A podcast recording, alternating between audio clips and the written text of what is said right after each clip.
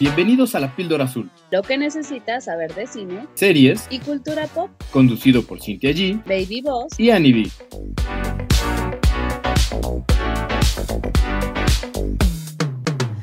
Bienvenidos a otro episodio de La Píldora Azul. Yo soy Cintia G y están conmigo Annie B y Baby Boss. ¿Cómo están? ¿Qué tal su semana? Yo no sé si ya están súper listos para el megapuente que vamos a tener o destrozados como yo. O sea, la verdad es que estoy muerta en vida, honestamente. Sí, sí siento que ya no puedo con mi alma. Yo ya mejor, amigos, ya de regreso. Los extrañé mucho. Me Ay, descompuse sí. horrible. ¿Qué creen que me puse pero muy mal, muy, muy mal? O sea, yo ya de plano de verdad sentí que me dio co- COVID por cuarta ocasión. Hasta me fui a hacer la prueba porque paranoica que estoy. Pero afortunadamente todo bien, negativa y ya como como el fin de semana pasado estuve bastante enferma, ahorita ya estamos listísimos para puentear a gusto. Es que se las tomó solas, Lick, no invitó Ese es Ya el problema. Por egoísta me pasó lo que me pasó. exactamente. Ego, ego, ego, ego. Y... No, pero sí se oye mucho mejor. Qué bueno que ya está de regreso con nosotros.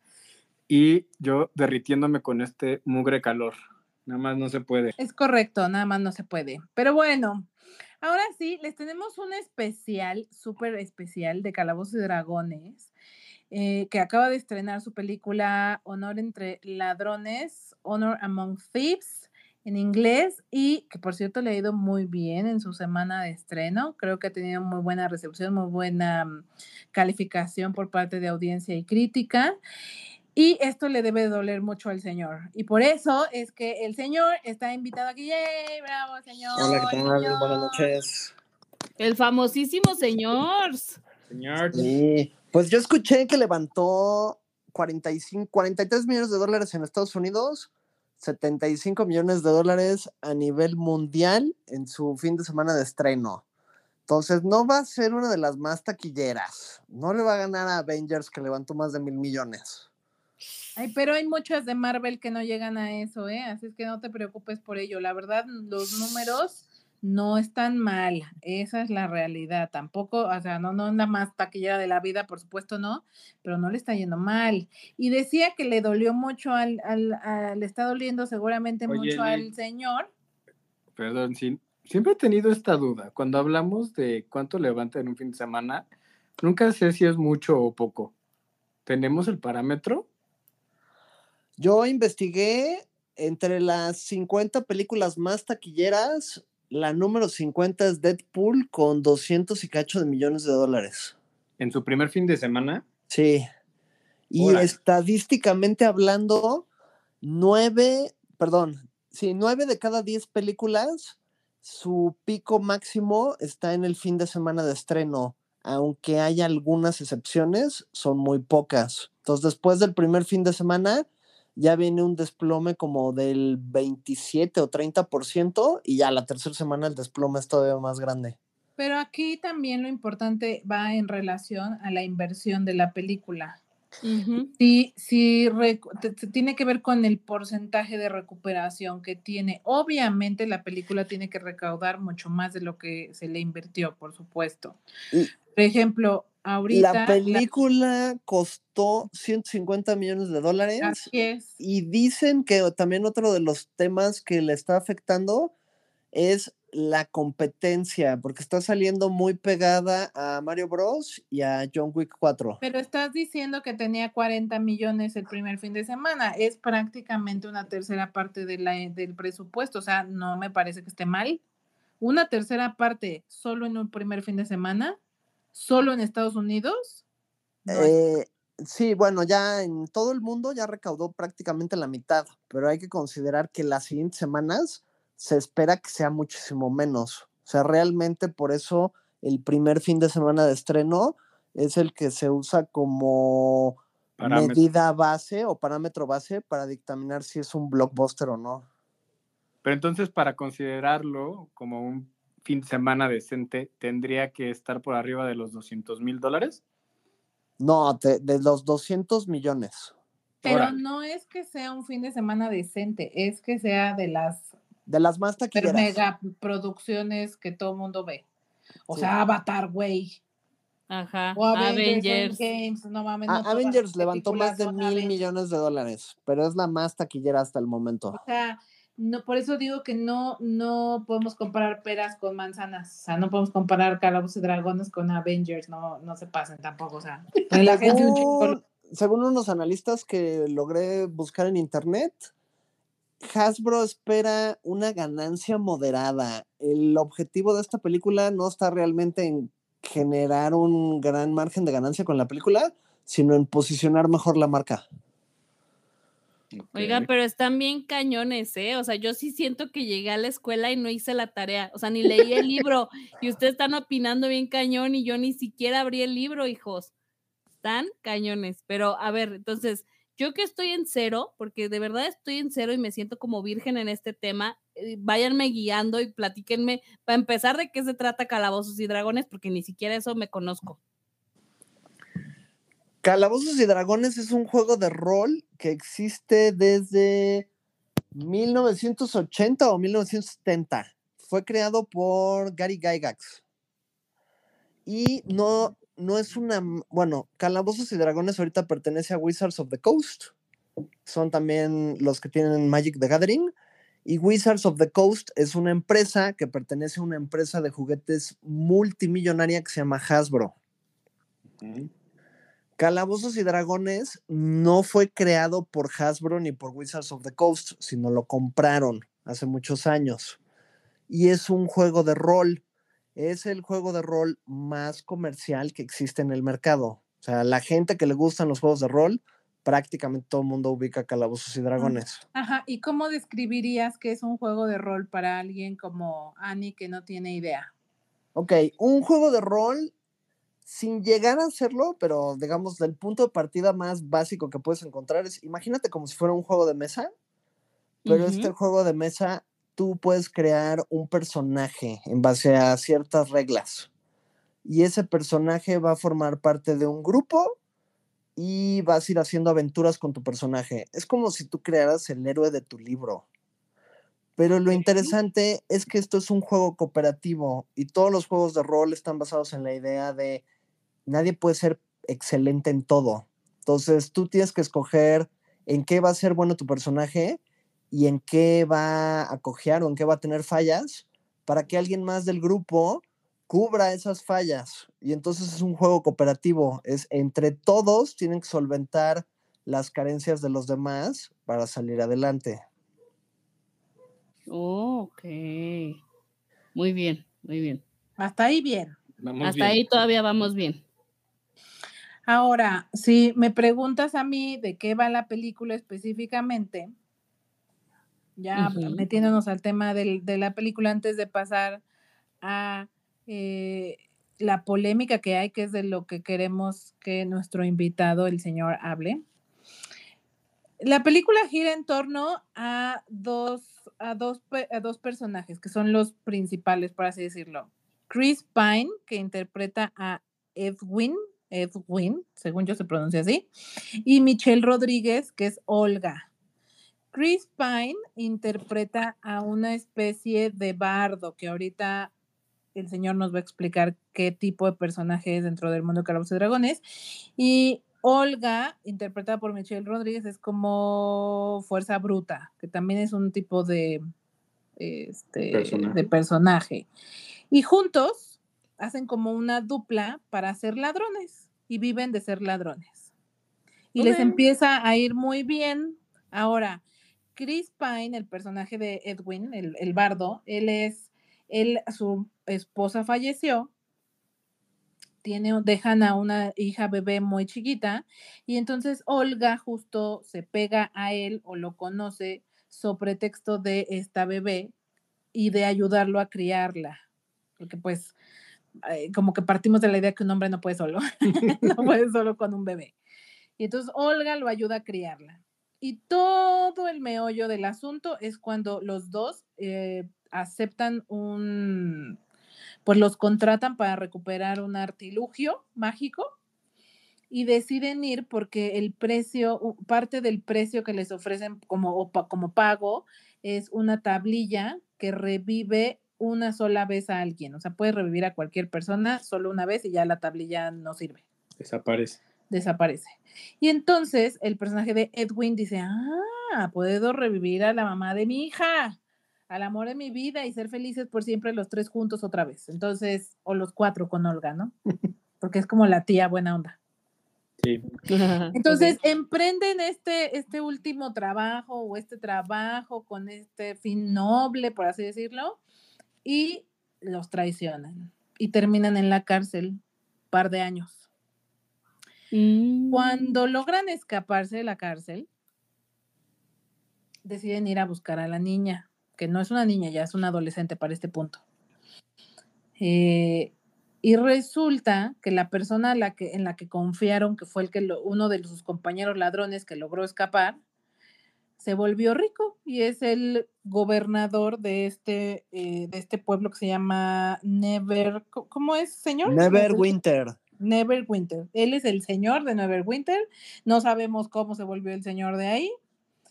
Y vive como un rico y adoptó o trata a la niña como si fuera su propia hija y no la quiere soltar porque ya le gustó eso como, como que de ser padre está padre, como que tiene una parte interesante y ahora no se las quiere regresar y como que medio le estuvo envenenando la cabeza a la niña, a la adolescente Mm. para no para que no regresara con su papá y entonces no la pueden recuperar. Y el reto está en cómo vencer a este personaje que se llama, que es el personaje de Hugh Grant, que se llama Forge. Ok. Y la idea es cómo derrocarlo cómo, o cómo lograr robarle a la niña. Y de a partir de ahí se desenvuelve toda, toda la historia, porque deben de juntar un equipo, como bien el señor dice, se tiene que unir un equipo multidisciplinario o con diferentes habilidades, que por ahí se suma un mago y luego se suma una esta que cambia de animales, ¿cómo se llama, señor? Druida. Se suma una druida y entre los cuatro deben de poder lograr recuperar a la niña a través de un plan que crean. Ahora sí, más o menos de eso va la película. No les cuento más porque tampoco se trata de spoilearles, pero por ahí va. Ahora me gustaría nada más, aunque el señor nos dijera un poquito de qué va cada uno de estos personajes, eh, en, qué es eh, eh, en qué es fuerte el bardo, este, que nos hable un poco de un druida, y sobre todo de, eh, no sé cómo se llama la clase de Michelle Rodríguez, que es como for- fuerte. Solo El bárbaro. Debe- bueno, yo no he visto la película, pero viendo los cortos, supongo que ella es un bárbaro. El principal es un bardo. La que se transforma en animales debe ser un druida. Sale uno con armadura, estoy casi seguro que es un paladín. Y el chico este que sabe magia, no sé si es o un mago o un hechicero. No sé si ven si va cargando un libro por todos lados. No, es un mago, Entonces, debe ser un hechicero. no un mago. No. Hay, Pero qué, a ver, ¿qué es un bardo? Porque lo único interesante que tiene el personaje principal, que es Edwin, es hacer planes. Es el que hace los planes, y ya no hace nada más. Ok, bueno, como habíamos platicado en Calabozos y Dragones, cada quien tiene que tomar un rol para ayudar en las, eh, las carencias del resto del equipo. El bardo toma un rol que se le conoce como de soporte. ¿Qué significa?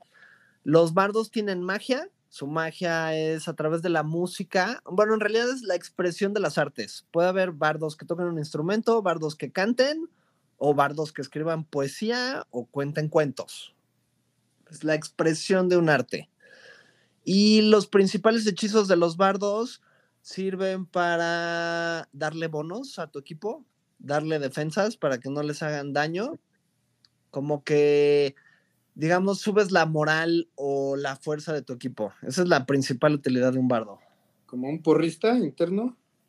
Más o menos. O sea, el bardo te puede dar defensas para que sea más difícil que te controlen la mente, que te vayan a petrificar, que te haga daño un veneno. Pero fíjate, en este caso, el personaje no es, no es eso, no tiene nada de eso, no tiene magia.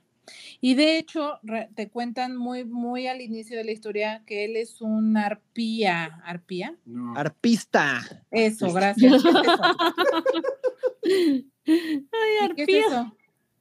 Ok, a ver, ahí va. Calabozos y Dragones existe desde hace mucho tiempo. Entonces, como existe desde hace mucho tiempo, imagínenselo como un multiverso. Hay hasta novelas. Entonces está la novela de Greyhawk, la novela de los reinos olvidados. Entonces, esta película está basada en el mundo de los reinos olvidados. Y está basada en un pedazo de un continente de los reinos olvidados que se llama la Costa de la Espada. Dentro de la Costa de la Espada hay muchas ciudades o poblados. Las ciudades principales de la Costa de la Espada son Puerta de Baldur, Aguas Profundas y Neverwinter. Dentro de la Costa de la Espada, aparte de los gobiernos oficiales, hay cinco facciones que como que tratan de tomar el control de la Costa de la Espada, que es la Alianza, Lord Alliance, la Alianza de los Señores, eh, los arpistas y ahorita no me acuerdo de las otras tres, pero son cinco facciones que se la viven peleando por el control. Entonces los arpistas se especializan en espionaje, obtener información e intentos de asesinación para remover a alguien que no vaya de acuerdo a sus intereses. Qué bien gringo. bien la. Ujú. Pues a eso se dedica el personaje principal y justamente eh, el por qué muere su esposa es porque en uno de sus trabajos atrapan a, una, a un mago rojo Y le roba dinero. y le roba dinero. Y su dinero está marcado, tienen una marca especial y entonces me imagino que los otros magos rojos, no sé, dan, rastrean el dinero, La marca. llegan a su casa y matan a su esposa. en Mm. venganza. Entonces, eh, pues él no tiene ninguna habilidad especial, solo pertenece a esta fac- facción, como dice, o eso se dedicaba. Y bueno, después de que matan a su esposa, pues él abandona su, pues, Sus su- trabajo, sus votos, porque entiendo que es como una sociedad, o así lo maneja la película, como que pertenece a esta sociedad y haces un juramento y ya, ya, ya, y él decide abandonarlo y dedicarse a ser ladrón. Entonces, en el mundo de, de calabozos y dragones, también hay estos magos rojos. Sí, los magos rojos de Tai son gente arcana que está obsesionada con las artes oscuras, la necromancia, y los líderes más importantes de los magos rojos se les llama liches. Son Mm, seres que han alcanzado la inmortalidad, pero para poder alcanzar la inmortalidad tienen que consumir las almas de otras personas. Sí, de hecho sale uno de esos, me imagino, no, le, no, lo- no, no lo nombran, me imagino, yo, yo le decía al señor que creo que alguien como él, que sabe mucho y que juega y así, pues va a entender todas las referencias. Por supuesto que en ningún momento mencionan así como tal lo que nos está explicando, pero sí hay un momento en el que en la cabeza detrás de todo debe de ser esto, un liche, porque se le aparece justo a la, a la maga roja protagonista, la villana, la antagonista. Bueno, como que los contrata o lo contrata a él para que sea el que persigue. No, porque acuérdate que eh, la maga roja, cuando está hablando con ella misma, que no está hablando con ella misma, está hablando como con su jefe, con el espíritu para el que trabaja, que casi no sale porque se ve como entre sombras, pero yo me imagino que es la persona, es como la entidad para la que ella trabaja. Mm, Sí, pero ese no es un liche. El, el liche es el que trae la espada y se pone a pelear con ellos. Cuando llegan con el dragón gordo, que de hecho saca la espada y tiene flama verde. No sé si salga en la película, pero los liches son de cierta manera indestructibles, porque aunque destruya su cuerpo, tienen una urna. La urna tiene sus restos o sus huesos. Hasta que no se destruya la urna, aunque tú destruyas el cuerpo del lich o de la persona, este se regenera. En cierto tiempo se vuelve a formar. Sí, pues por eso se levantan cuando están peleando. Bueno. Bueno. En fin, ok, entonces ese es el, el bardo. Entonces, en este caso, pues no es un bardo como tal, es otra cosa, porque no hace magia, no invoca absolutamente nada de magia. Bueno, no hace magia, pero sí les da el soporte, les da el ánimo, los mantiene cohesionados cuando se están Pues es, que- decayendo. es que es los el como líder, te digo que es como el que hace los planes, pero no tiene ninguna otra habilidad especial. O sea, Bueno, hay una habilidad del bardo en el juego de rol que se llama inspiración barda. Y con el simple hecho de que el bardo te eche porras, tienes bonos para que te salgan mejor las cosas. Sí, yo creo que Eso es el sí caso. hace, eso sí hace. Sí, hasta estoy les canta. Estoy de acuerdo. Muy bien. Y luego tenemos a el bárbaro, dices, ¿no? El bárbaro, sí, el bárbaro cumple el rol del tanque, que es un tanque. Es un, bueno, en Calabozos y Dragones tu vida se llama puntos de golpe. Entonces el tanque es un costal de puntos de golpe interminables. El bárbaro puede recibir eh, una cantidad bestial de golpes y atraer la atención de todos los enemigos y seguir de pie. Que de hecho lo usan así varias veces. Es que ella es como un Hulk, hijo. Que por cierto, la dupla de Michelle Rodríguez con Chris Pine a mí me gustó bastante. Creo que tienen buena química. Sí, y de hecho hay una referencia, no es ella la que lo hace, es la que se transforma, La druida. la druida, que hacen una referencia de Hulk cuando se pelea con Loki y lo aplasta contra la- el piso. Lo agarra horrible. Pero bueno, ok, esa es la bárbara. Y luego Y, tenemos por ejemplo, la- una característica base de los bárbaros en el juego Ajá. de rol es entrar en furia. No sé si en la película de repente salga como que se enoja. Creo que no. Creo que no. Sí, no. No me suena que en algún momento se pusiera así como 10 veces más loca o De 10 loquilla. veces más fuerte, no. Ok. Y otra característica también que tienen los bárbaros es que hacen muchísimo daño. Seguramente ella sola mata a muchos tipos. Eso sí. solita puede contra todos. Entonces, a mí otro que me llama mucho la atención, me pareció un personaje muy interesante, es el druida. La druida en este la caso. druida es una niña, es una chica como mitad elfo, mitad Druida. humana, porque dijo que tenía una parte humana. Sí. Los druidas son como una clase un poco más complicada porque se puede, depende cómo lo construyas, se puede ir metiendo entre distintos roles. O sea, el druida puede hacer la de tanque, o puede hacer la de soporte, o puede hacer la de utilidad, dependiendo cómo lo construyas, porque el druida se puede transformar en animales con su forma salvaje y puedes ir escogiendo hechizos de naturaleza y tiene muchas como opciones dentro de su repertorio. Aquí algo que cambiaron es que en Calabozos y Dragones todos los monstruos tienen un tipo y el druida solo debería de convertirse en animales de tipo bestia, o sea, animales. Y el- lo que ven en la película es un owlbear, es un oso lechuza. Y, eso no, está genial. no es una bestia como tal, es una monstruosidad. Ay, pero está genial, me encantó. De hecho, eh, con ese animal, bestia, whatever, es con el que hace, imita, de hecho, prácticamente la escena de Hulk en la de Avengers 1, que agarra a Loki y lo restrega por todos lados. De hecho, por lo que estás contando, eh, yo creo que toman elementos o pequeños elementos de todos y hacen una mezcla y los muestran los más que pueden, porque no solo se toma una línea en cada uno. Ok. Y del hechicero, la verdad es que el personaje eh, es como uno de muy baja clase, porque no domina mucho el arte de la magia. Ahí yo tengo una duda. ¿Cuál es la diferencia entre mago y hechicero? Que los mencionabas. Ok, voy a dar la respuesta corta y luego la voy a explayar. La respuesta corta es el hechicero es un espontáneo y el mago es un erudito. Entonces la diferencia es el mago aprende a usar magia a través del estudio y dentro del juego de rol el mago tiene que preparar sus hechizos. Eso quiere decir que el mago puede tener 20 hechizos en su libro, pero cada día tiene que escoger un número limitado que va a tener preparados y que puede lanzar ese día. Ese es el mago.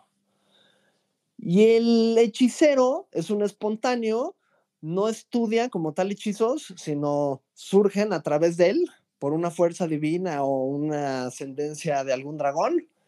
Y tiene un número reducido de hechizos que conoce, pero siempre los tiene preparados o siempre los puede usar. ¿Ese es el hechicero? Sí, Suena más a eso, aunque igual y mezclaron los dos para la película, porque de repente aprende, en algún momento usa un Hamlet, Un casco. un casco, y también trae como un scroll donde va sacando spells. Es- ese casco seguro que lo debes de ubicar porque es un casco que elimina toda la magia, hasta la más poderosa. De, hay hechizos. Eh, hay, hay una cosa que se llama campo antimagia. No sé si sea eso lo que hace el, el casco. Y hay otro hechizo que se llama Esfera de la Prohibición, Forbidden Sphere, que lo que hace es bloquea todos los hechizos que sean de nivel 5 o inferior. Nada puede entrar en el, en el área que estás este, lanzando. Suena un poco más a lo primero, pero el, porque el casco incluso tiene un nombre, es un casco así con un nombre súper mítico que se creía perdido hace muchos años y lo buscan porque tienen que entrar en una bóveda que tiene magia muy poderosa para protegerla, no, no se puede, o sea, no se puede vencer. Y la única cosa que puede va, como quitar la magia de la bóveda es ese casco. En la película tratan de mostrar muchas clases, razas, que solo la gente que sabe de Calabozos y Dragones puede cachar, pero que no merman la experiencia para la gente que no. Y, y de hecho, una de las escenas que más me gustó a mí, no sé si a ti también te pasó, es la escena con el druide en donde escapa y pasa de mosca a ratón y de ratón a ave y de ave a un gato y de un gato a no me acuerdo qué otra cosa A un venado. y un- creo su último cambio es un venado. Se convierte en muchos animales, del match tiny, que es la mosca, hasta ya un venado. Y, creo que esa secuencia a nivel animación está demasiado bien hecha. Sí, en general como que explotan a cada uno de los personajes y lo hacen brillar. Y, y aunque son fórmulas ya muy conocidas, las ejecutan muy bien.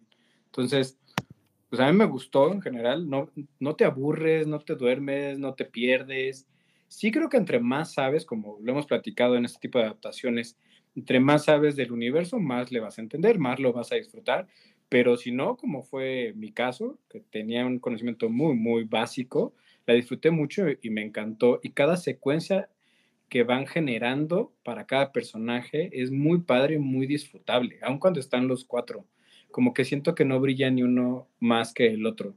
Y como bien dice el señor, creo que sí logran en la película unirse o que cada uno aporte algo diferente y se sienta un equipo que en conjunto son más que como individuos.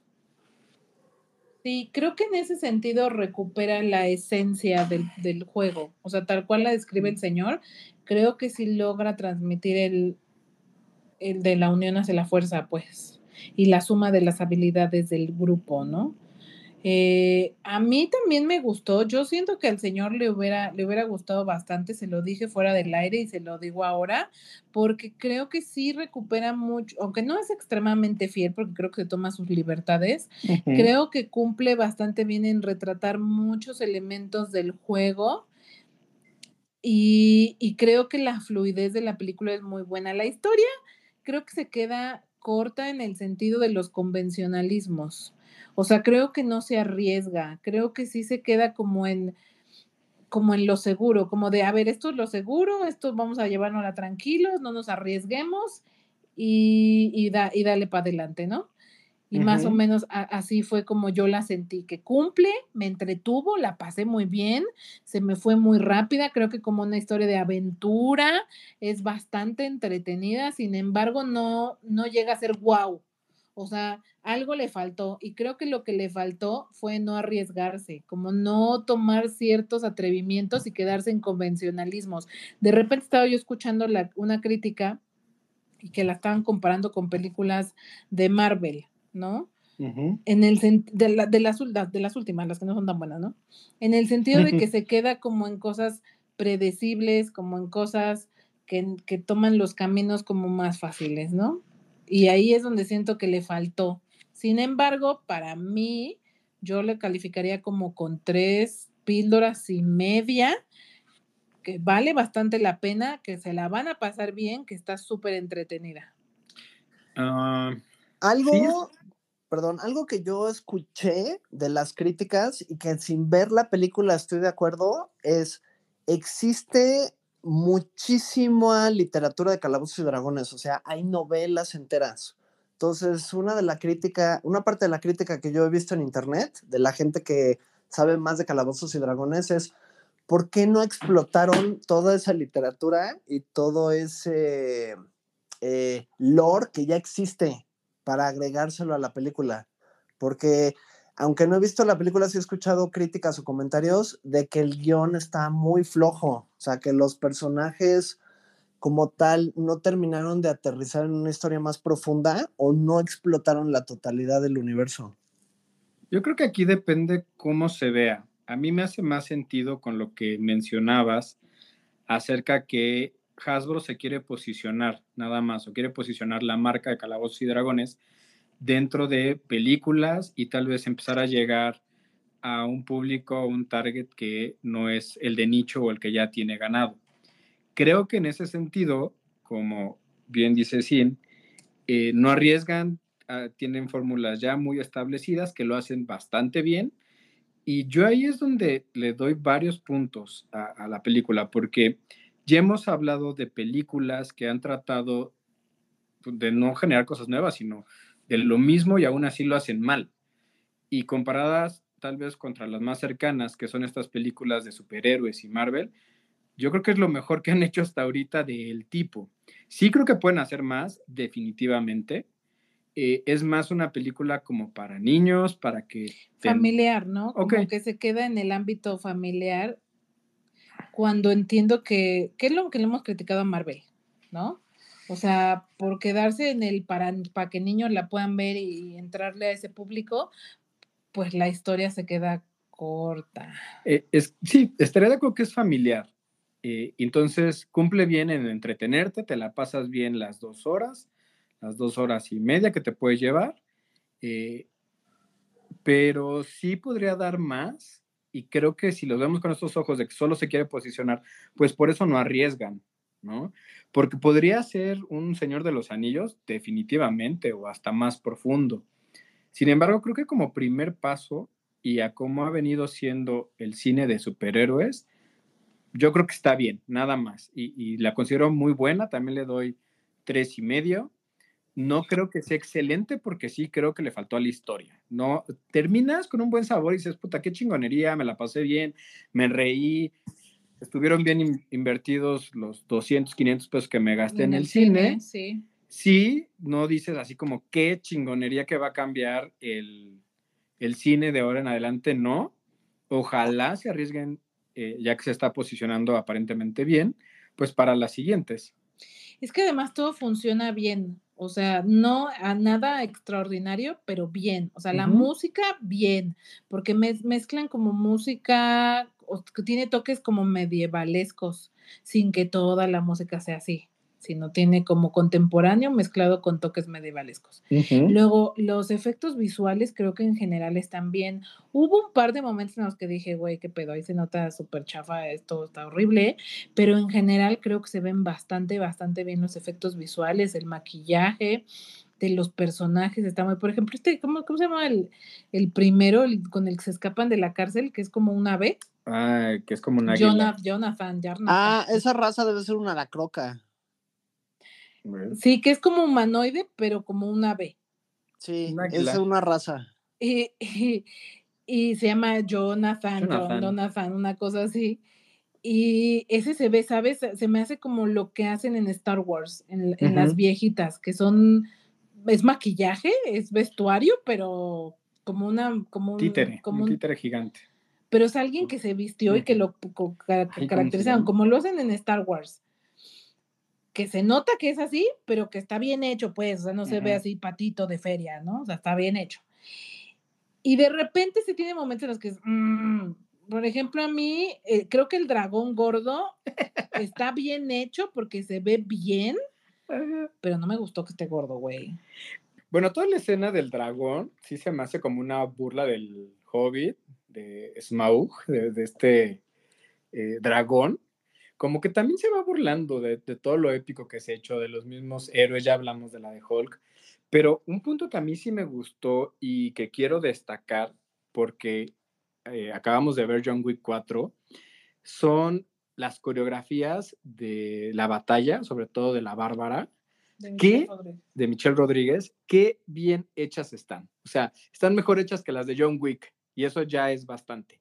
decíamos que, eh, sobre todo Sin decía que en la de John Wick parecía que el doble estaba esperando su turno para que le tocara el golpe, ¿no? Y sí, sí se notan dos, tres escenas. En general lo hacen bien, pero hay dos, tres escenas que se ve que está esperando el golpe. Acá no, acá está súper fluido, todo el tiempo hay movimiento, no se está esperando el golpe, eh, todo, todo, todo muy rítmico y muy fluido. Eso sí lo quiero destacar, es un punto muy fuerte. De hecho, Michelle Rodríguez se avienta un par de movimientos, que no sé si es ella o la doble, honestamente no lo sé, pero muy buenos movimientos. O sea, algunos, algunas partes se ven demasiado, demasiado bien, que si te quedas como, ¡ay, Chihuahua! ¡Qué fuerte!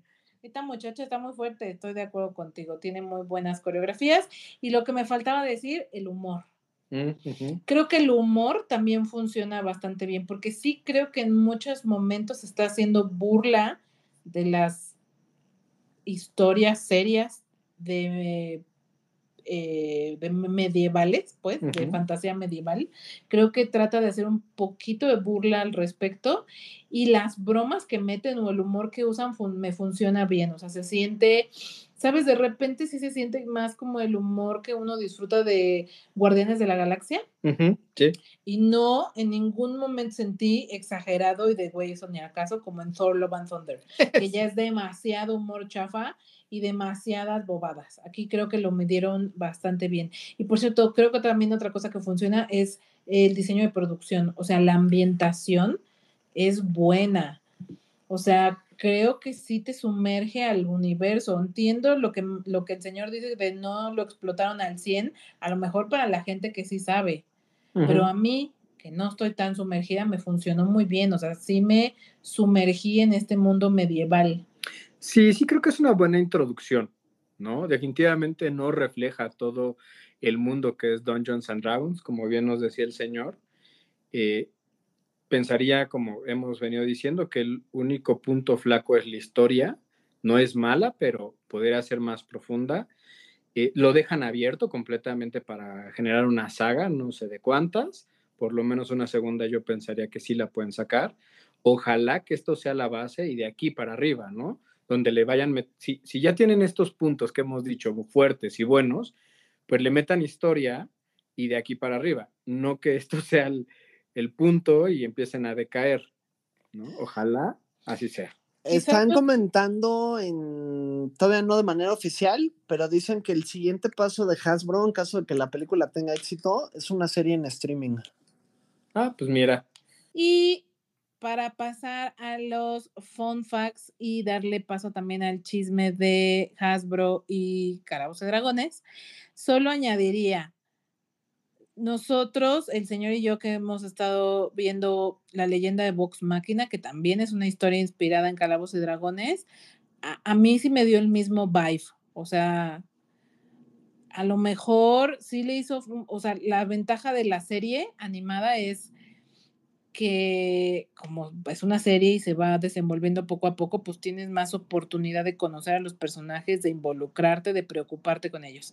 Acá no, es una película, no da suficiente tiempo de involucrarte, de generar la suficiente empatía, de querer ver más de los personajes, que es un gran error del guion, porque hay películas que en una sola película lo logran, ahí es un gran error.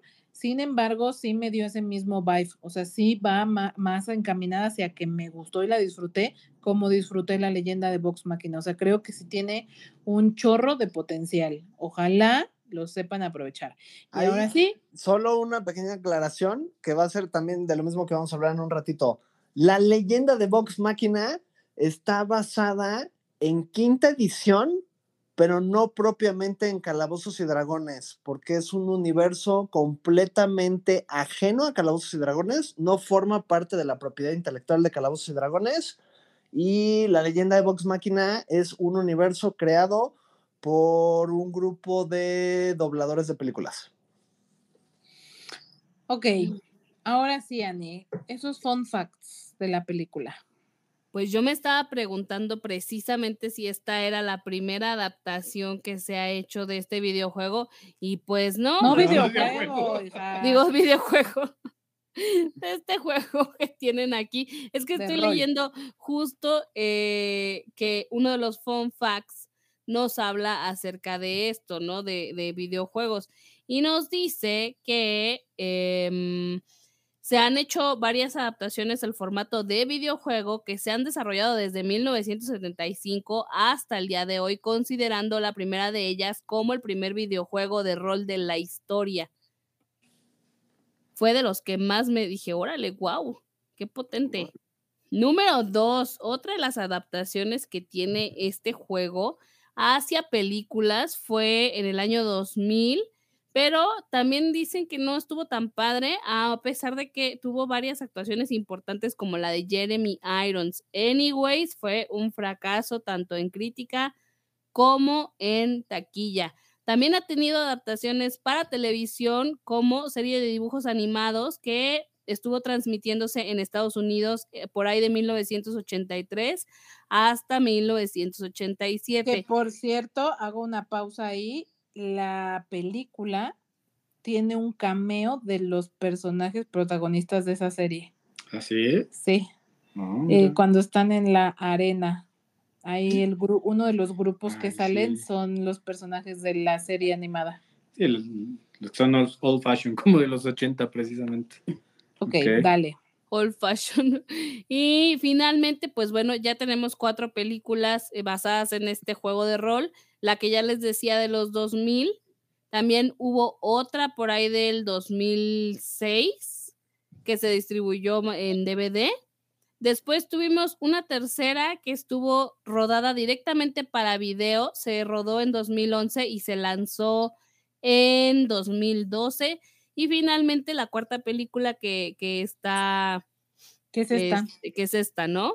Pero que no tiene nada que ver con las anteriores, o sea, esta es independiente. Ok, muy bien. Ahí Pues, está, ¿qué te- ahora sí. Ha tenido sus pininos, ¿no? En contenido audiovisual, pero creo que no le ha ido tan bien. Así es Pues que no. ya veremos si esto marca una diferencia o no. Y una última referencia, cuando están en la arena, por lo que leí en las reseñas de internet, como que van avanzando o van sobreviviendo y cada vez va aumentando la dificultad. Eso hace una referencia al juego de rol, cuando entras a un calabozo y conforme vas avanzando dentro del calabozo, tú vas subiendo de nivel tu personaje, pero los enemigos también van subiendo de nivel para balancear el reto. Ah, o sea, en Calabozos y Dragones sí entran en calabozos. Ah, claro Sí, por supuesto. Hay Y hay dragones. y hay dragones. Oh my Y no están God. gordos Ok. todos, ni son torpes. Pero bueno, antes de, de pasar al chisme, sí quisiera aclarar que lo que sí pueden esperar definitivamente es acción, madrazos, eh, ¿qué más? Buenas interpretaciones de la acción. Y eso La es lo que- trama. No, a la trama no. No, tanto. sí, por el. por Ay, el ¿cómo no? de- Ay, por el A ver, morenazo, es por que, el no hemos, es que no hemos hablado de que sale Regent, Regent Page, casi se pronuncia, amiga. Reggie John Page. Ajá. Eso, yo quise decir eso. que interpreta a Senk, que es este personaje que decía que sale con armadura, que no es, no, no, obviamente, no, te digo que no les dicen, a ver, ella es druida y él es un, este, no sé, hechicero y él es no sé qué, no, no dicen exactamente qué es, pero él también pertenece como a una... Es que los magos rojos eh, toman el alma de su pueblo, que son los Thir, o no sé bien, fierce, fierce. pues, decía el señor, ¿no? O algo así. Eh, y él se protege, y es por eso que no acaba como zombie, y es por eso que lo- cuando pelean con él, los Thieves, lo conocen, y es tan bueno con el arma. Pero es como, e- e- él le interpreta como un personaje, como el caballero de armadura dorada. O sea, Sí. es bueno en todo. O sea, es un de buen corazón, es noble, es educado. Solo no tiene humor. este, Eso suena a un perfil de paladín. Ajá, sí, pues sí. Pues yo creo que sí. Este, usa increíblemente bien la espada, pelea como nadie en el universo. y te digo, es todo un caballero, es como el, el caballero en armadura perfecto. Solo no tiene bueno. Y está guapísimo, amiga. Entonces sí, sí, por la trama, fíjate. Yo Bueno, estoy esa contigo. trama. Yo estoy contigo. Esa trama y acción. Es lo que pueden esperar. Muy bien, ahora sí, señor. Vamos ¿De a pasar al chisme. ¿Por qué usted, cuéntenos, así, con todo, no quiso ver la película? Ok, todo este caos de Wizards of the Coast empezó finales del año pasado, principios de este año. Y el problema es que Wizards of the Coast quiso actualizar el OGL, ese es el Open Games License, pero actualizarlo de una manera increíblemente abusiva a todos los generadores de contenido que están colgados arriba de lo que se llama quinta edición. Calabozos y Dragones ha sufrido varias transformaciones. Entonces empezó con Calabozos y Dragones, segunda edición se llamaba Advanced Dungeons and Dragons, luego sacaron tercera edición, luego con una revisión se convirtió en 3.5, luego sacaron cuarta, que fue un fracaso, y ahorita estamos en quinta edición, que es la más exitosa por mucho en el mundo de Calabozos y Dragones. ¿Y estos cambios o, ediciones se han venido dando por? Eh, eh, cada cierto tiempo, el, el- la cantidad de libros que tú puedes vender para el juego los saturas. O sea, llega un momento en que los saturas, ya no puedes seguirlo vendiendo.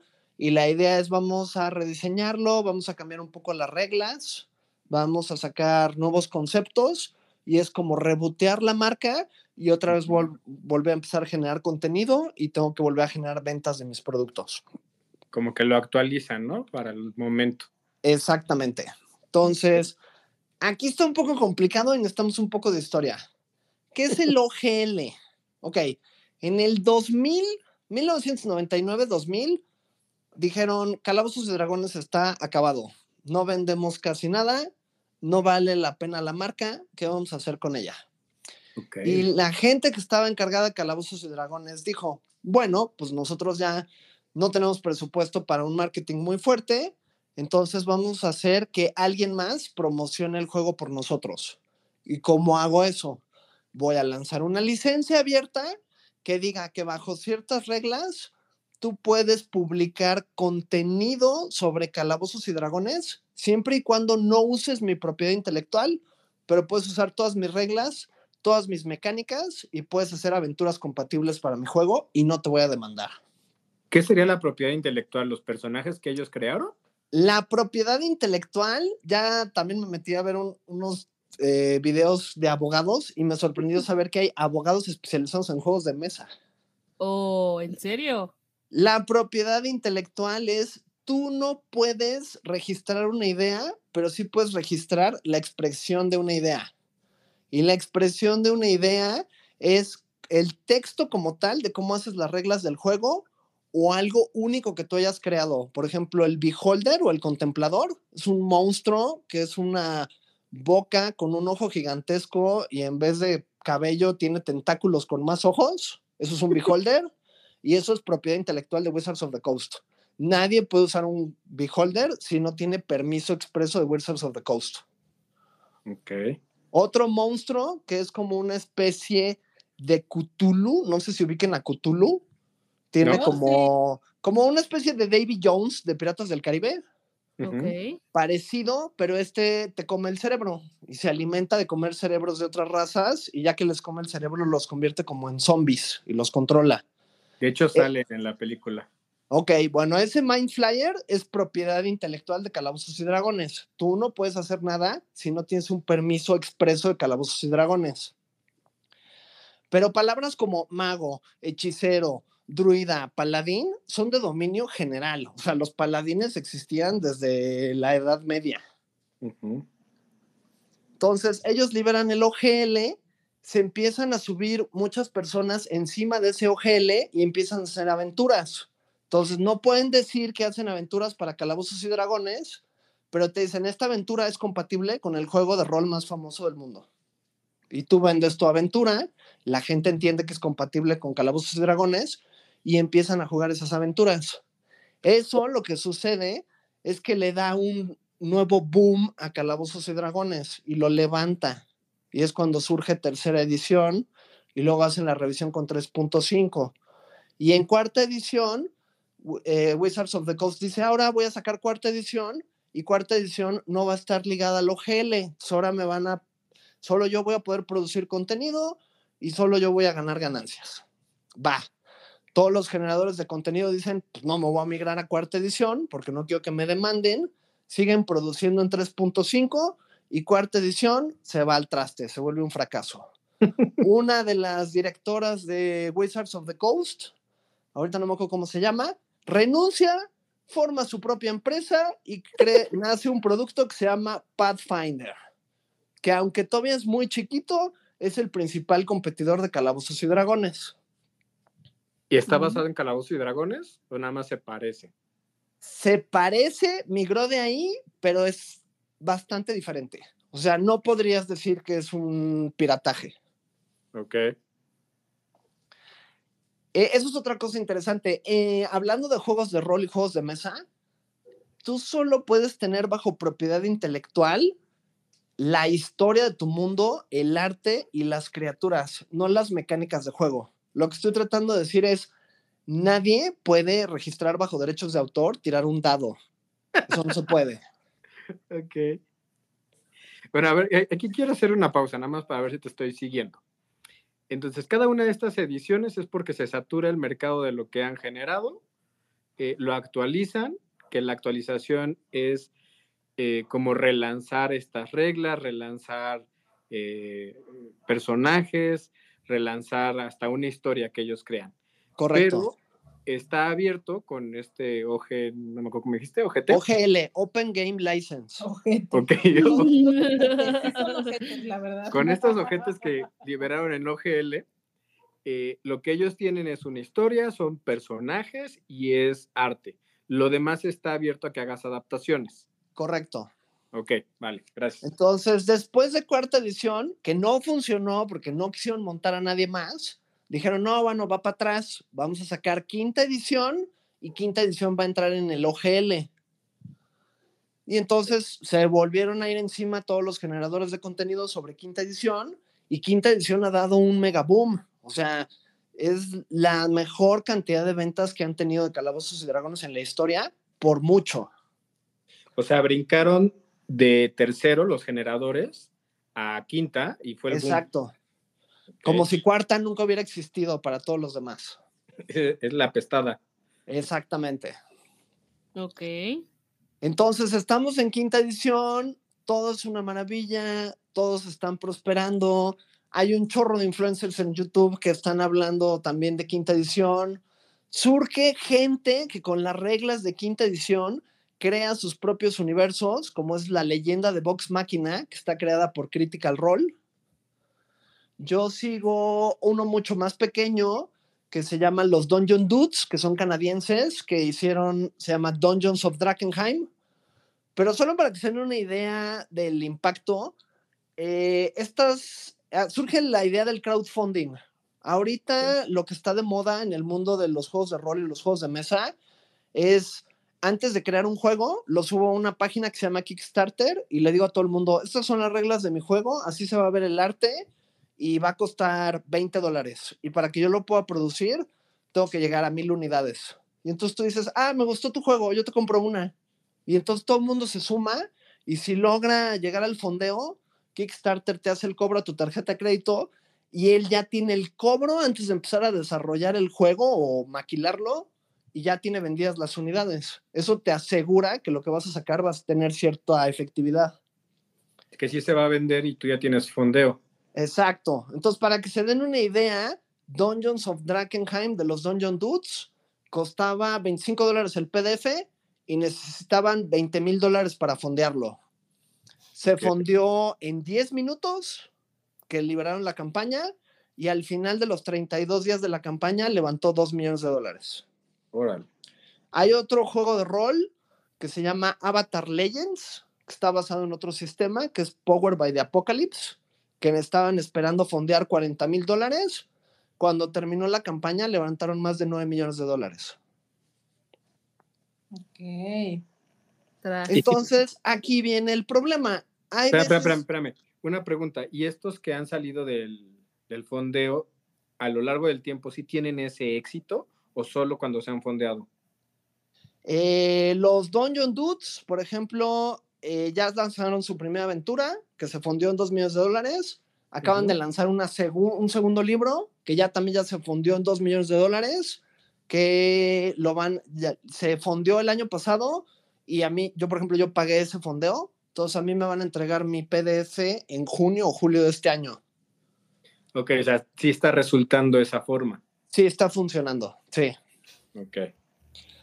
Pero entonces aquí viene el problema. Hay como ciertos tipos de análisis financieros, ¿no? Y un tipo de análisis financiero es decir, el año pasado levanté 100 millones de dólares. Me fue muy bien. Pero pude haber levantado 105 millones de dólares, ¿no? Entonces, si levanté 100 y no 105, perdí 5 millones. Entonces, voy a ver por qué no pude ganar esos 5 millones. Y ok. eso lo que significa en términos de la actualización del OGL es Hasbro diciendo, ya soy muy grande, quinta edición es muy exitosa, ya no quiero compartirla con el resto del mundo. Quiero tirar el OGL y crear un OGL nuevo. Ok. ¿Cuál fue el problema? El problema es que el OGL anterior es usa mis reglas, no uses mi propiedad intelectual, todos salimos ganones. O sea, tú vas a ser famoso mi juego y pues tú te vas a llevar una parte. El OGL que trataron de liberar es, de ahora en adelante, me tienes que dar el 25% de tu revenue, de tus ventas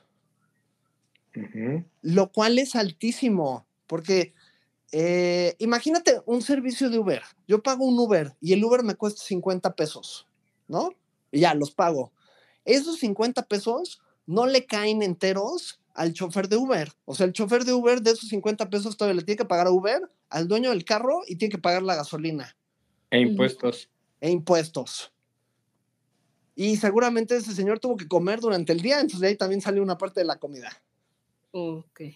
Entonces, si tú me pides el 25% de 50 pesos, que son como 12 pesos, igual y, ni siquiera, igual y mi ganancia neta de esos 50 pesos eran 8 pesos. O sea, ya hasta terminé perdiendo por hacer trabajo. Entonces, toda la gente que genera contenido dijo, no, o sea, no lo puedo pagar, no voy a trabajar de gratis y este es mi modo de vida, no lo voy a perder sin pelear. ¿Y cuál era el problema? El OGL anterior decía que era, no tenía vigencia, o sea, nunca expira. Y mm, cuando tú generas un contrato, por lo general, el contrato dice, renuncio a cualquier acción legal en cualquier otra zona que no sea Ciudad de México o que no sea Washington en Estados Unidos, por ejemplo. El OGL original, que se liberó en el año 2000, es global. Entonces, todos los que generan contenido a partir del OGL original dijeron, yo no acepto el nuevo OGL y yo me voy a ir a juicio. Y en caso de que yo me quisiera ir a juicio, suponiendo que solo fuera Estados Unidos y yo vendiera mi producto en toda la Unión Americana, Hasbro tendría que levantar un juicio en cada uno de los estados de la Unión Americana e irse al litigio. y eso solo en Estados Unidos. Súmale lo que hubiera pasado en Europa, China, México. Entonces se apanicaron los de Hasbro. Ah, porque aparte lo que hicieron fue mandarle los contratos a la gente en diciembre, el 22 de diciembre, diciéndole, tienes para firmarme este contrato antes del 13 de enero y si no, ya no puedes producir ningún contenido ni del OGL nuevo ni del viejo. Ah, ¿es retroactivo? Eh, es lo que trataron de hacer. Ok. Pero entonces, pues, hubo gente que se apanicó y hubo gente que firmó. Hubo alguien dentro de Hasbro, no se sabe quién es, dentro de Wizards of the Coast, pero filtró la noticia. Filtró la noticia y se lo pasó a una reportera de juegos de mesa y juegos de rol. Y esta reportera lo publicó y se volvió viral. Y hubo gente que declaró que era verdad y entonces se hizo toda una campaña en contra de Wizards of the Coast por el escándalo del OGL. Y hubo gente que contactó a abogados. Y entonces hay abogados que dijeron, es como, no hay retroactividad de la ley. O sea, tú no me puedes revocar de manera unilateral una licencia que ya me diste y que es abierta. Ujú. O sea, tú no puedes decir es abierta, todo el mundo úsela, que pasen 20 años y después decir, no, me equivoqué, siempre no va. Sí, bueno, es una premisa de, de la ley en general. Sí. Y era muy debatible porque Wizards of the Coast decía, es que no me conviene porque estoy perdiendo dinero. Pero entonces la gente decía, no necesariamente, porque si nosotros no estuviéramos generando contenido, no estarías vendiendo lo que estás vendiendo hoy en día. Y se tiene la evidencia de lo que pasó cuando migraron de 3.5 a cuarta edición. Que cuarta edición fracasó porque no la abrieron. Claro. En cambio, quinta edición, cuando la abrieron, volvió a florecer Calabozos y Dragones. Mm. Ok, y el boicot lo que quiere generar es la conciencia de nos necesitas para que tu marca se venda, porque sin nosotros no se va a vender al nivel que, que sí se hace. Correcto. Incluso el boicot, el próximo año van a liberar una nueva edición de Calabozos y Dragones, que debería ser la sexta edición, pero que le quieren llamar el One D&D, un Calabozos y Dragones. Bueno, en este problema del OGL salió el hashtag OpenDND, que es la comunidad quejándose hacia Wizards of the Coast. Si buscan en YouTube y le ponen Hasbro Avengers, hay un corto de cuando llegan todos los Avengers a pelear contra Thanos y a Thanos le pusieron en el tag arriba que es Hasbro y todos los demás youtubers y compañías que se pusieron en contra del nuevo OGL. Y Pero, va, más, va todavía más allá de eso, porque el futuro de los juegos de rol debido a la pandemia es jugar en línea, en una cosa que se llama Virtual Tabletops. Ujú. Y hay muchos. Yo juego en uno que se llama Roll20, está Fantasy Grounds, está Foundry y hay muchos otros. ¿Y eso cómo Bueno. afecta lo del OGL a eso? afecta en que Wizards of the Coast con el nuevo OGL le quiere prohibir a todos los virtual tabletops que existen hoy en día que permiten o que permitan jugar calabozos y dragones. O sea, Wizards of the Coast quiere decir, yo voy a sacar mi plataforma y va a ser mi monopolio. Si quieres jugar mi juego, es conmigo y si no, sin nadie más. Ok. ¿Y por qué, ya, o sea, por qué dura un año este OGL y ya van a sacar la sexta edición? ¿Por todo este rollo? Mm, el nuevo OGL lo echaron para atrás, no lo lograron lanzar. Ah, por esta filtración que dijiste, Exactamente. que ese era el quinto. era el sexto. Ahorita estamos corriendo, ahorita está corriendo el, es que es- Ah. se enreda un poco. El OGL de 3.5 salió en el 2000 y cuando sacaron quinta edición, colgaron quinta edición del OGL ori- original, no sacaron un nuevo OGL. Ok.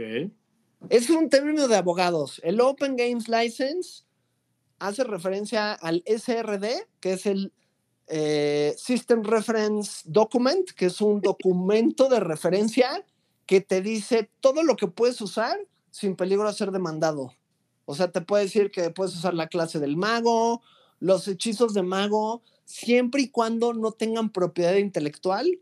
Por ejemplo, bola de fuego no tiene propiedad intelectual. Sin embargo, un hechizo que tenga el nombre de un personaje del universo de Calabozos y Dragones sí tiene propiedad intelectual, como podría ser Terribles Carcajadas de Tasha. Nadie lo puede usar más que Wizards of the Coast. ¿Qué es eso? Ese nombre está muy poco original, medio raro. Es como de tachas y pericos. Ajá. Bueno, pero el problema es que hace, hace referencia a Tasha y Tasha es un personaje del universo de Calabozos y Dragones y sobre ese sí tienen propiedad intelectual. A ver, yo ya me perdí un poquito, pero nada más para resumir.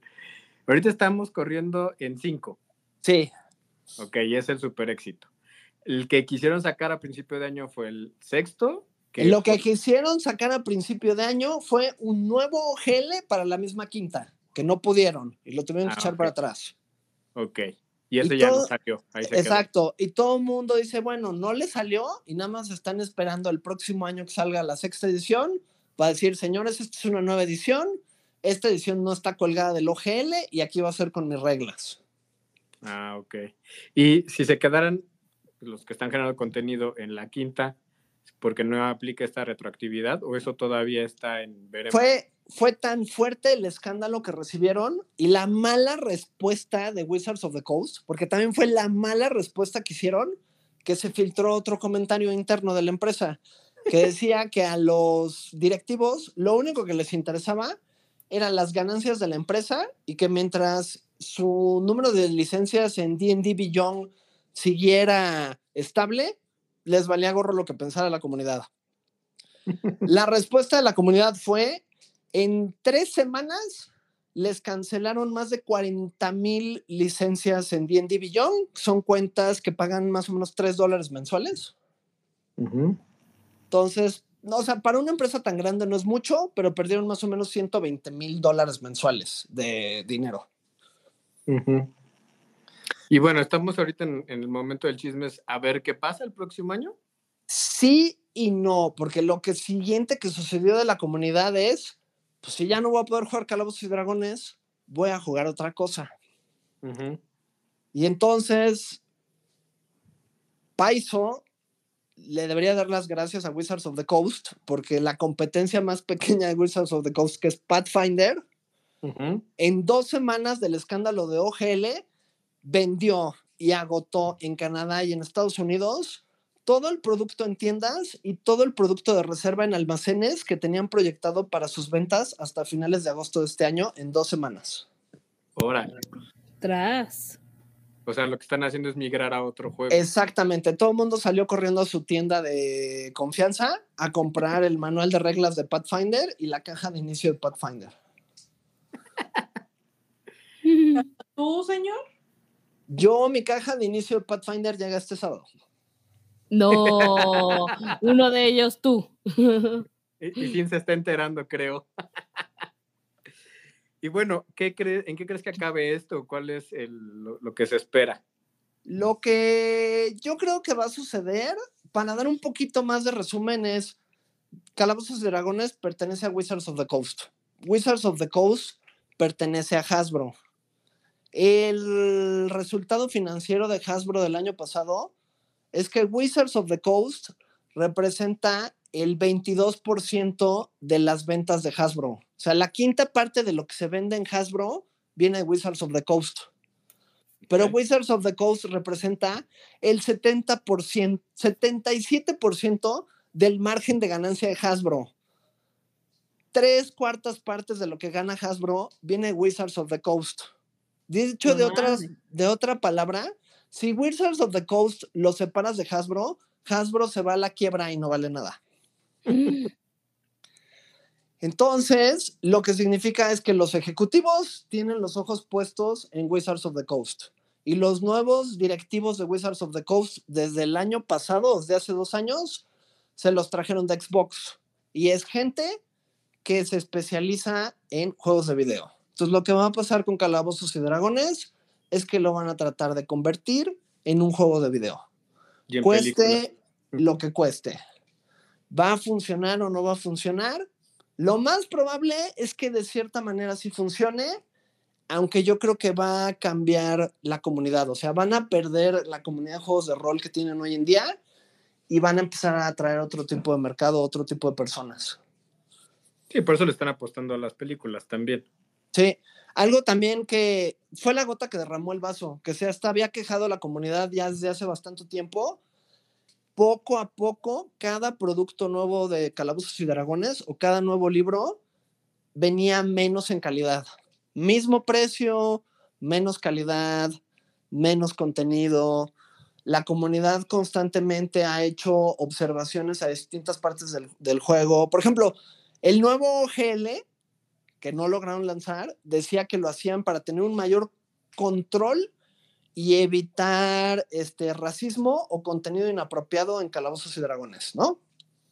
Bueno, pues una aventura que publicó Wizards of the Coast que se llama Spelljammer, que ellos publicaron, tuvieron que cancelar el primer lote y reimprimir el libro por contenido racista que traía el libro.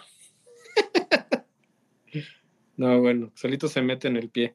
Y ha habido libros que han lanzado para quinta edición que los youtubers literalmente han dicho, no lo compren, mejor agarren un libro de las ediciones pasadas y está mejor hecho que esto. No, bueno. Entonces, pues eso que están diciendo que cuidan más el contenido y la calidad, pues para nada. No, el verdadero problema es que ahorita la comunidad se siente como si fuéramos ganado, ganado que hay que exprimir y ordeñar para sacarle dinero, pero están descuidando la calidad del producto. Bienvenido al capitalismo. Generar capital por capital. Mm. Bueno, y entonces esto nos lleva, ¿por qué el señor no quiere ver la película? ¿Cuáles son tus razones, señor? Ah, yo no estoy a favor de lo que trataron de hacer con el OGL. Yo no creo que hayan cambiado de opinión. Yo creo que más bien lo manejaron muy mal y están con la cola entre las patas por todo lo que les ha sucedido.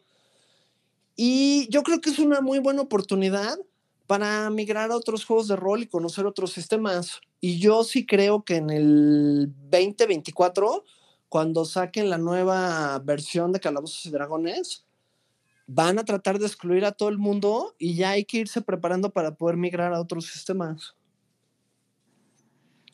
Y Pero, pero entonces no la quieres ver porque, porque es como apoyar a Wizards of the Coast. Sí, yo ahorita estoy en un boicot y no estoy adquiriendo ningún producto de Wizards of the Coast como para hacerles ver mi descontento, cómo han manejado las cosas. Y pues si lo que les interesa es el revenue y logramos que se caiga su revenue, pues creo que va a ser el mensaje correcto para que se den cuenta que están por el camino incorrecto. Se Ok. comprometieron en los siguientes tres años a duplicar el revenue de Wizards of the Coast. Y la manera en lo que lo están haciendo es un agio a los consumidores. Y este boicot es de toda la comunidad o gran parte de la comunidad de Calabozos y Dragones. Es un boicot de la comunidad de Calabozos y Dragones y también una parte de la comunidad de Magic the Gathering, que es el juego de tarjetas. El año pasado se festejaron los 30 años de aniversario de Magic the Gathering y la trastada que hizo Wizards of the Coast fue sacar un paquete de cartas que dijeron que nunca iban a volver a reimprimir, las reimprimieron y las estaban vendiendo por un costo de mil dólares, o sea, son casi 20 mil pesos por un paquetito de tarjetas. Órale. Ok, entonces de tu lado el, el no ver la película y eso que nos estás comentando es como darles una lección. Sí, Ok. Pegarles en el bolsillo, que es donde más les duele. Sí, pero va acompañado de darles una lección de que Pues por eso, en su sale. bolsillo. La lección a través de pegarles en el bolsillo. Está bien. y, y estoy tratando de aprender otros sistemas como es Monster of the Week, Root, Avatar Legends y Pathfinder segunda edición. Ok. Muy bien. Pues les debíamos este chisme porque yo se los intenté contar, pero no. Estaba muy complicado. Estaba muy, muy, muy complicado y creo que el señor ya lo hizo de manera extensa. Y creo que el chisme está bueno porque vaya, sí llama la atención que un juego tan de nicho, tan famoso entre la gente que lo juega, y que mucha gente que lo juega no lo quiera ver, sí es como, ok, pues ok, está bien, es raro, ¿no? Sí, o alguien que le gusta tanto no, no quiera verla, ¿no? Oye, entonces a todos los youtubers que juegan Calabozos y Dragones o jugaban, ninguno lo está viendo, nadie lo está viendo, nadie está hablando de la película. Sí han estado hablando de la película. Lo que ha sucedido ahorita hasta el momento es Wizards of the Coast ha liberado unos cuantos libros nuevos. Prácticamente nadie está hablando de los nuevos libros. O sea, no están hablando de los nuevos productos que está sacando de libros este año. Y, eh, por ejemplo, gente que yo sigo sigue generando cierto contenido Calabozos y Dragones, pero antes si generaban cuatro videos al mes de Calabozos y Dragones, ahora van a empezar a generar tres y un video más de juegos alternativos. Y lo que han dicho es que su plan este año es ir haciendo una migración gradual. También es difícil para los youtubers porque ellos tienen que lanzar contenido de otras cosas y ver que esos videos tengan un número de visualizaciones igual a lo que ya estaban teniendo, porque de eso viven. Es correcto, un youtuber vive de las reproducciones de los videos que tiene. Si a un video no le va bien, pues no te deja lana. Correcto, entonces nosotros como comunidad deberíamos de apoyar a esos youtubers para ver esos videos y darles la confianza de que pueden migrar y vamos a seguir con ellos. Ok, ok, entonces lo, el llamado a la gente que juega juegos de rol y que tampoco esté de acuerdo en lo que está haciendo eh, Wizards of the Coast sería migrar a otros juegos, consumir contenido de esos otros juegos y pues también paulatinamente ir dejando calabozos y dragones. Correcto. Ay, qué fuerte. O sea, de esto o salen cosas muy buenas o salen cosas muy malas. Para Hasbro, pues. Sí, yo creo que al final lo van a transformar en algo distinto. O sea, la- el mensaje o la idea es convertirlo en un juego de video porque la industria número uno de entretenimiento en el mundo son los juegos de video. O sea, la cantidad de dinero que mueven los juegos de video es gigantesca. Los juegos de video ya hoy en día venden más que la industria de la música y la del cine juntas. Sí te creo. Sí te creo. Pues, pues no por nada el este juego Fortnite. O sea, no hay adolescente que no juegue esa cosa. Sí, sí. Y ahora hay un concepto en juegos de video que le dicen los wheels, que es un juego, es un concepto o un tipo de persona que viene de los casinos o de los juegos de azar, que básicamente es eh, personas que gastan fortunas de dinero en efectos especiales o skins, así que tu personaje se vea distinto o como tonterías en el juego, no sé de qué otra manera decirlo, pero hay gente que literal gasta 5 mil dólares mensuales en tonterías en juegos de video. Eso es verdad. Sí, son como skins. Sí, o elementos diferentes que genera alguien y se los vende. O sea, hay empresas que han hecho juegos para teléfonos móviles que el 55% de su ingreso viene del 0.6% de su base de jugadores. que gastan un chorro en esas tonterías. Exactamente. Es que ahí está el negocio en Fortnite, por ejemplo, porque digo, yo no tengo mucha idea, pero las que son mamás de adolescentes dirán, es que para todo es, ay, hay que meterle más dinero, hay que comprar esto, hay que comprar aquello, quiero comprar el otro, quiero comprar esto, quiero comprar esto. Y, como- y prepárate, Ani, porque pues así se va a venir el gastito, ¿eh? Sí, que puede ser de, de un dólar o dos dólares, tres máximo, o súmale y se vuelve muchísimo dinero. Y es un concepto que juega con la mente y busca estatus social. O sea, tú necesitas una base de jugadores que no le meta dinero para que cuando llegue tu jugador que quiere res- resalir o sobresalir en ese, en ese juego, el que sí le meta dinero tenga un punto de comparación de cómo es superior o tiene algo que los que no le meten dinero no pueden acceder. Como el iPhone. Exacto, vendes como un estatus. Sí, capitalismo puro. Cállense, ¿sí? El problema, pero todavía estamos en una etapa muy temprana, es que hay ciertos análisis estadísticos que eso demuestran que tu base de gente que te mantiene deja de crecer. Y cuando eso sucede en cualquier negocio, si tú no traes nuevos consumidores a tu negocio, tarde o temprano los consumidores que tienes te van a dejar. Sí, capitalismo. Y por eso también las marcas que compiten se compran entre ellas para generar esta simulación de competencia y mantener a la gente atrapada. Muy bien. O muy mal, más bien. más bien muy mal. Pues lo vamos a dejar hasta aquí, muchachos, porque ya se nos fue el tiempo con este especial. Pero les habíamos prometido el chisme que se traían en, en la comunidad de Calabozos y Dragones o los juegos de rol en general. Y ahí lo tienen De un, de un aficionado, de un ávido aficionado y conocedor de Calabozos y Dragones como es el señor. Se los tenía que traer, hijos, porque ya, ya lo vieron, es muy experto. Así es que muchas, muchas gracias, señor, por dejarnos todo este conocimiento aquí, por, por sumarte al po- el programa del día de hoy. Y también gracias a todos los que les, porque no se hagan, seguro están ahí escuchando todo este chisme, porque les encanta el chisme Por el chisme en sí. por el chisme en sí, porque les encanta. Así es que ya saben, si no son tan fans de, Cal- de Calabozos y Dragones, pues no hay tanto problema. Entonces, si pueden ir a verla con gusto y si son un poco más fans, pues entonces súmense al llamado del señor y no la vean. Y migrense a otros juegos de rol. Muchas, muchas gracias, Ani, David. Ya saben, nos encuentran, chicos, en redes sociales, Instagram, Facebook, como la Píldora Azul, con una entre y Azul. Y nos escuchamos en el siguiente. Adiós, señor. Adiós. Nos vemos. Bye. Manténganse reales.